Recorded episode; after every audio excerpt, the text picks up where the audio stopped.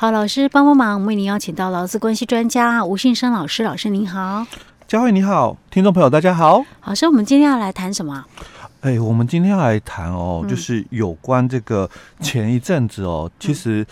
夜间工作的，嗯，哦，我们应该我记得没错的话，应该是有两件呐、啊，嗯、哦，职场暴力是，但是一般、哦哦、你说的是那个超商的、那个，哎，对。讲挂口罩的事情，哎，对对对哦，因为一般人哦，他会想到职场霸暴力的时候哦，大概都是想到就自己公司内部员工，对对对哦。那其实我们职场暴力来讲，它应该是两个都有，内部的环境跟外部环境哦，就是内部同仁的这个职场霸凌哦，那另外就是外部的，可能就是外面的。客人是、哦，或者反正就是一些服务业啦，对，非员工这个职场暴力的部分哦。嗯、那这一次的话，因为是刚好就是之前也有发生过，是在、嗯、呃南部，嗯，哦，那个是割伤眼睛的，哦，就是屏东那个案件，哎，对对哦。那这一次的话是这个是致死了哦。啊，对对对，嘿，所以这次我们最近太多了，我现在熊熊想不起来。哎，对，就就这两件哦，所以这个部分就。引起我们社会很大的一个舆论讨论，嗯，所以我们这一次哦，劳动部也很快哦，治安署就很快在两三天内，他就赶快就定了这个职场夜间工作安全的一个指引哦，在我们十月十一月底的时候，就赶快把这个指引哦给做出来了。嗯哼，那这个指引里面哦，其实它也很重要，就谈到了哦，他提到一个点哦，就是。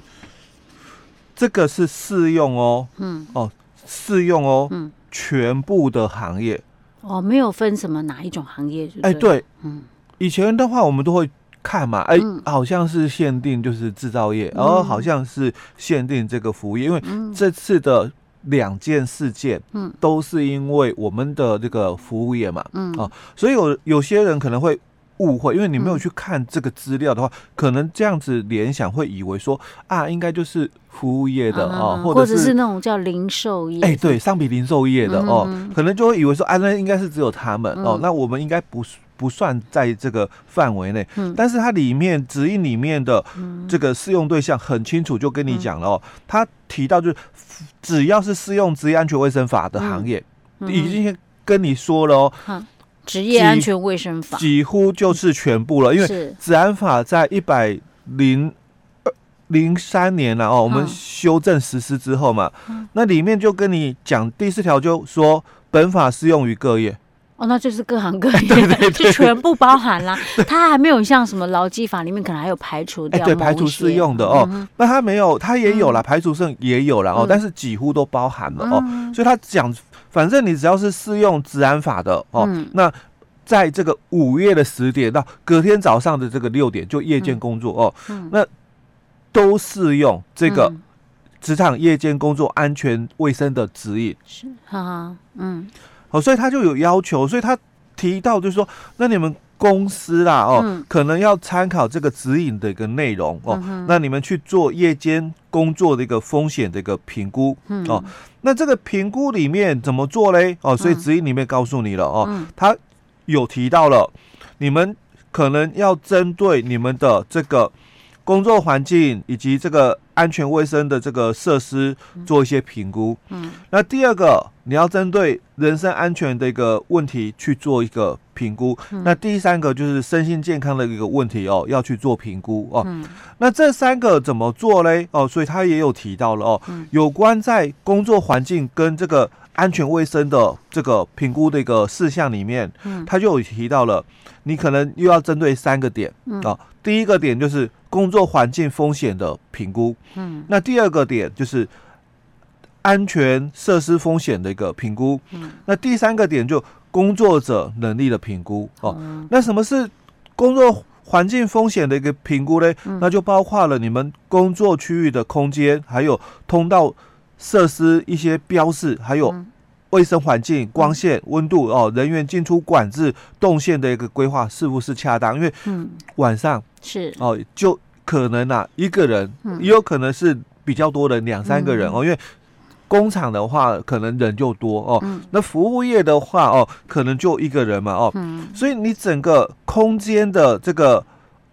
这个风险，嗯、哦，那你这个规划有没有适当哦？嗯、所以其实，在我们做这些的评估的一个部分哦，嗯，那你的步骤里面，当然首先你也是必须要先了解，就是这个危险因子哦。在我们治安法里面，我们常常讲，就第一个步骤，我们一定去做这个危险这个分析。嗯，你先了解有什么危害因子存在，在这个。这个场所里面有什么危害因子？是我们知道的危险在哪里？嗯我们才能够采取应对措施嘛？哦，所以是那这个就是就夜间工作，它的所谓的这些呃安全卫生指引，它这个危险其实不限于说是只有暴力对待了。哎，对，还有可能有其他原因啊，比如说其他的安全，比如说像刚刚那我看到这个，我第一个想到是什么？你知道吗？它说空间啊、通道设施啊，像有些时候什么火警什么时候，那种也是算危险。哦，所以它这并没有限定，只是我们刚刚把那个，因为最近发生超商、那个，是因为那个引起的讨论，嘿，所以这个其实是包含各各式各样的危险。哎，对，所以他一开始就讲哦，适、嗯、用对象是适用我们治安法的各行各业，不要把它局限在就是啊、呃，比如说我们新闻案件嘛，啊、所以应该就是呃。便利商店，或者是我们讲的零售商品业，是哦，服务业什么没有没有哦，它其实它就是适用各行各业的哦。只要你适用职安法，那你有夜间工作，就晚上的十点到隔天早上的六点哦，需要劳工提供，然后那你就适用这个指引哦。那包括嘛，当然包括制造业，它人很多哦，但是也是纳入哦哦。那包括比如说我们服务业的，像。最常会遇到的保全、医疗院所、嗯、哦，那他们也都是一样哦，因为都是夜间工作的一个部分哦，所以第一个他还是要求哦，步骤里面当然就先要辨识危险因子，就是你可能会遇到什么样的危险因子，欸、对，然后嗯在我们这些所谓的。工作环境、嗯安全卫生设施，或者是人身安全这个健康危害这些，嗯，我们去辨识出来有哪些的这个危险之后，那你再去定你们的安全夜间工作安全的一些的预防的一个措施哦。那当然，你定出来的这些所谓的措施，嗯，那我们一定要去了解嘛，嗯，哦，就是执行之后，嗯，可能会有哪些的。预期落差，嗯嗯，哦，你你执行完了，跟我们当初在定的时候，你有哪些的预期落差？哦，那再来，我们再来去检讨，嗯，检讨说，哎，我们当初发现了我的这个危害因子，哦，有这些，嗯，那我们在也想说怎么去预防了，对不对？可是我们在执行之后，我们又发现了，哎。原来有哪些是不够的？嗯，哦，那我们就要去修正嘛。嗯、哦，所以他还是强调整个管理流程的一个部分，还是在我们的 PDCA 的一个循环里面。你你可能就要先做一些的规划，嗯、然后这个执行，然后检讨，然后修正。哦，在这个 PDCA 的一个循环里面，哦，还是要落实的哦。所以在我们的这个工作环境与安全卫生的一个评估事项里面哦，当然第一个就刚刚提到的工作环境的一个风险的评估哦，那在第二个就谈到是安全设施风险的一个评估，就你的监视设备以及安全装置够还是不够？那第三个就工作者能力的评估，那你的人员配置哦，这个。够不够？嗯哦，还有就是你有没有对他做安全卫生的一个教育，紧急通报的一个应变机制有没有适当？哦，嗯、那这个安全卫生的一个教育训练哦，现在也开始很多的这个便利商店哦，都也一直跟他的员工宣导了哦。那我们就是好好的。告知就好哦。至于说人家哈、哦，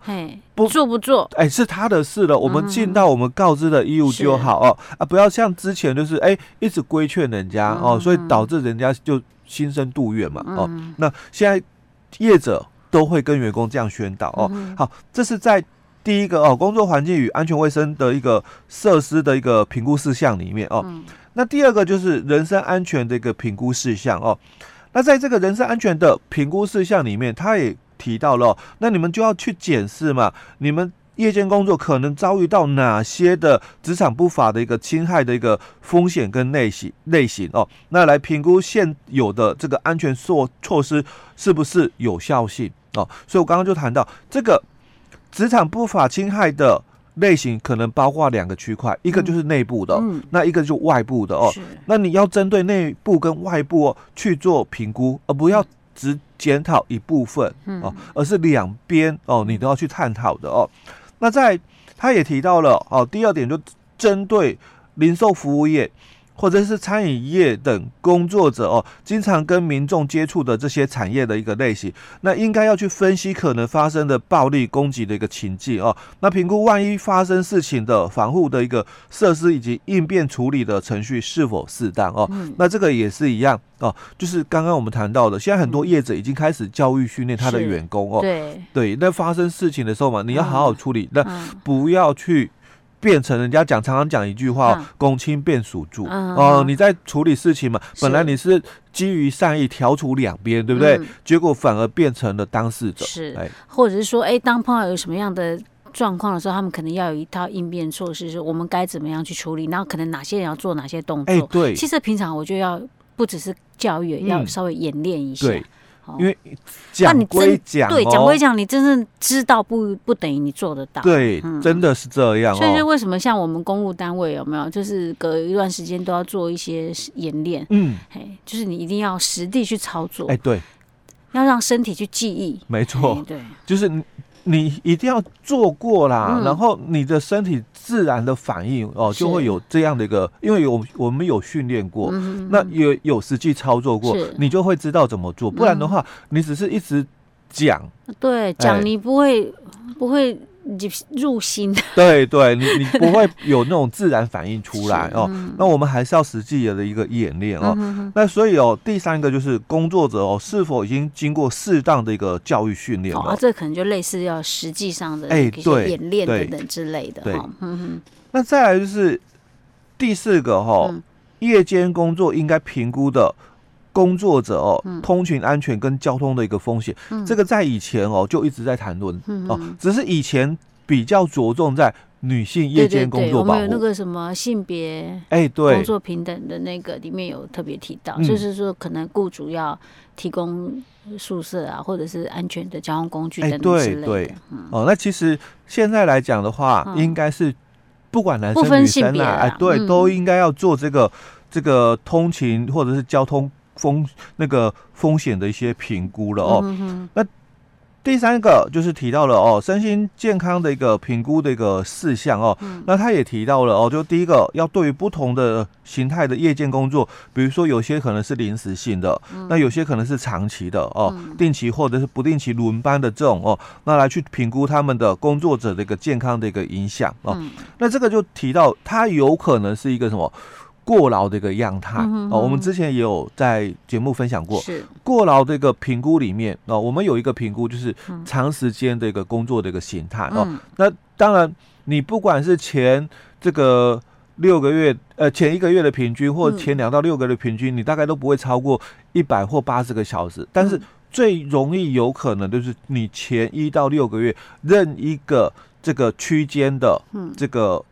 加班时数。应该会有可能超过四十五哦，因为我们四五四六一个月了哦，或前六个月的平均哦，任意时期的都很有可能达到，就是。四十五或四十六小时的平均，但是它必须伴随啦，就是工作紧张的一个样态。嗯、那工作紧张的样态就包含了这里，嗯，你是这个轮班的，嗯、或者是你是夜间工作的哦，那它就很容易有过劳的一个情形的一个产生哦。是。那第二个就提到了哦，针对较高健康风险的工作者哦，那。如果具有哦内分泌系统的疾病、消化系统的疾病，还有心血管疾病或者代谢症候群等等慢性疾病的，嗯、那在执行夜间的一个工作的时候，应该要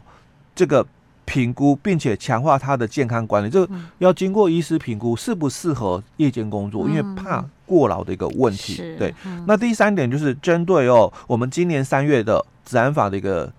新的一个规范哦，就是。针对这个女性工作者是否哦考量就是母性的健康保护措施，嗯哦，这在我们今年三月哦才开始实施的。是 OK，好，老师，我们今天先讲到这里。好。